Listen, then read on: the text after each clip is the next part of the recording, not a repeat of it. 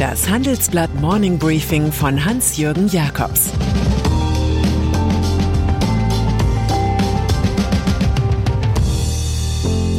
Guten Morgen allerseits. Heute ist Mittwoch, der 12. Mai, und das sind unsere Themen. Das große Abräumen beim DFB. FDP-Chef Lindner will Wirtschaft machen lassen. Der verschwiegene SAP-Deal des Hasso-Plattner.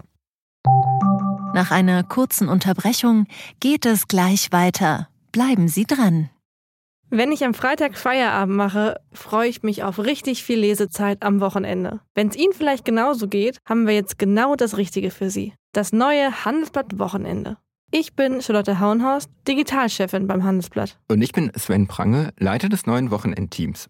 Wir sind jetzt noch mehr für Sie da, wenn Sie Zeit haben, am Wochenende, mit inspirierenden Recherchen, praktischen Ratgebern und echten Deep Dives. Entdecken Sie unser neues Programm auf handelsblatt.com/slash Wochenende und abonnieren Sie dort unseren neuen Wochenend-Newsletter. Wir freuen uns auf Sie. Rücktritt im Fußball. Der Deutsche Fußballbund ist ein Twitter, halb Erwerbsladen, halb Sozialverband. Die Verantwortlichen bekommen ihn nicht so recht in den Griff. Deshalb scheiterte gestern Abend nach einer Präsidiumssitzung die komplette Führungsriege. Abpfiff. Präsident Keller will nächsten Montag nach nicht mal 600 Tagen seinen Rücktritt verkünden. Sein Kontrahent Generalsekretär Friedrich Curtius hat ebenfalls austaktiert. Vizepräsident Rainer Koch und Schatzmeister Stefan Osnabrücke treten beim nächsten DFB-Bundestag nicht mehr an. Dass DFB-Chef Keller außerdem seinen Vize Koch mit dem Nazirichter Roland Freisler verglich, ist eine letzte Unappetitlichkeit. So aber bleibt nichts vom Sturm und Drang Kellers, der verkündet hatte, für mich ist Neid das größte Gift der Gesellschaft. Der DFB setzt auf Neuanfang, wie einst China in den 1970er Jahren.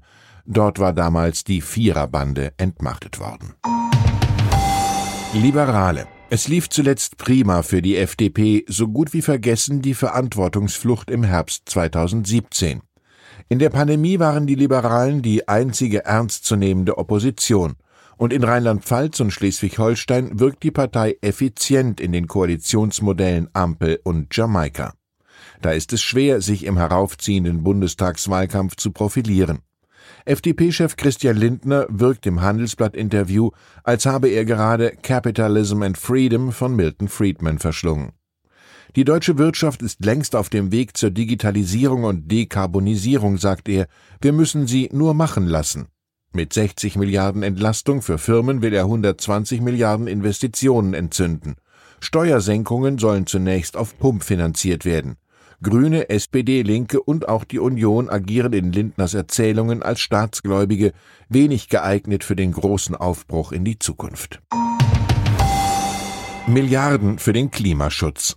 Wenn wir über angebotsorientierte Wirtschaftspolitik reden, ist es gut zu wissen, welches Angebot gemeint ist, das gegenwärtige oder das künftige.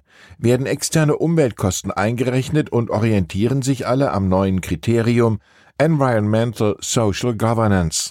Klar ist, das am heutigen Mittwoch verabschiedete neue Klimaschutzgesetz der Merkel-Regierung und weitere Ökopläne fordern viel Geld und auch Verzicht. Das schildert unser Titelreport. Berechnungen der Boston Consulting Group zeigen, dass in zwei Jahren keine neuen Öl- und Gasheizungen mehr installiert werden dürften, dass es am Automarkt in den kommenden zehn Jahren zum Ende der Verbrenner bei Neuzulassungen kommen müsste, dass der Kohleausstieg bereits in zehn Jahren und nicht erst in 18 Jahren zu vollziehen wäre. Das Fazit der Klimaexperten ist klar. Das Land ist aktuell weder kommunikativ noch regulatorisch auf die gravierende Transformation vorbereitet, die nun vor uns liegt. Die Generation Fridays for Future hat das in einem Bestsellertitel knapper gefasst. Ihr habt keinen Plan. US-Waffenlobby wankt. In den USA halten viele die National Rifle Association, abgekürzt NRA, für so mächtig, als würde sie gewissermaßen über dem Gesetz stehen. Das erweist sich als Irrtum. Ein Richter in Texas hat nun den Antrag der Waffenlobby auf Insolvenz verworfen. Dieser sei im bösen Glauben erstellt worden auf diese Weise eine Untersuchung der New Yorker Staatsanwaltschaft vermeiden zu können, so die Begründung. Im Big Apple will man nun handfesten Indizien nachgehen. Danach soll die NRA bei Wohltätigkeitsfonds geschummelt haben. Mit dem Urteil entfällt der geplante Insolvenzschutz für die Lobbyisten in Texas. Der Richter warnte die NRA sogar vor der Eröffnung eines weiteren Insolvenzverfahrens an einem anderen Ort. In diesem Fall würde man die eigenen Bedenken wieder aufnehmen und könnte einen Treuhänder für die Finanzen der Waffenfreunde benennen. Macron scheitert. Eine empfindliche Niederlage muss Frankreichs Staatspräsident Emmanuel Macron hinnehmen. In der Nationalversammlung scheiterte er überraschend mit seinem Gesetzentwurf für einen Corona-Gesundheitspass. Ihm fehlten dabei wichtige Stimmen aus dem eigenen Lager, und zwar von den Abgeordneten des Mouvement Demokrat. Dort moniert man, es fehle ein Dialog und Willen zum Zuhören. Deshalb stimmte die gesamte Fraktion gegen Macron. Für den dupierten Präsidenten war der jetzt abgelehnte Gesundheitspass ein entscheidendes Mittel bei den geplanten Lockerungen in der Pandemie. Offenbar ist das Gesetz aber schlampig vorbereitet worden. Macrons Macht ist am Schwinden. Beides ist schlimm, aber Trost kann sich der Mann im Elysée bei Thomas Edison holen. Ich bin nicht gescheitert. Ich habe 10.000 Wege entdeckt, die nicht funktioniert haben.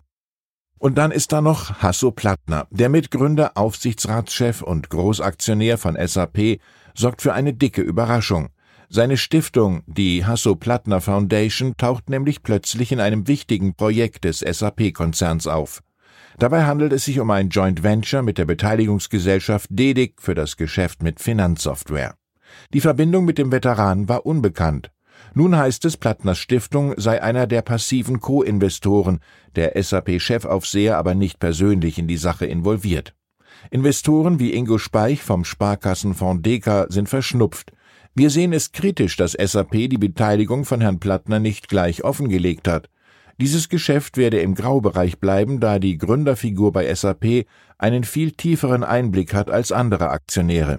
Dieser Deal ist frei nach Shakespeare wie eine verwickelte Kette. Nichts zerrissen, aber alles in Unordnung. Ich wünsche Ihnen einen ordentlich erfolgreichen Tag. Es grüßt Sie herzlich Ihr Hans-Jürgen Jakobs. Das war das Handelsblatt Morning Briefing von Hans-Jürgen Jakobs, gesprochen von Peter Hofmann. Wie geht es weiter mit der Europäischen Union? Präsidentschaftswahlen in den USA, EU-Parlamentswahlen, geopolitische Krisen und wirtschaftliche Schwierigkeiten. Wir suchen Lösungen für diese Herausforderungen. Am 19. und 20. März auf der digitalen Europakonferenz von Handelsblatt, Die Zeit, Tagesspiegel und Wirtschaftswoche. Über die Zukunft Europas sprechen wir mit Bundeskanzler Olaf Scholz, Wirtschaftsminister Robert Habeck und vielen mehr. Kostenlose Anmeldung unter europe20xx.de. you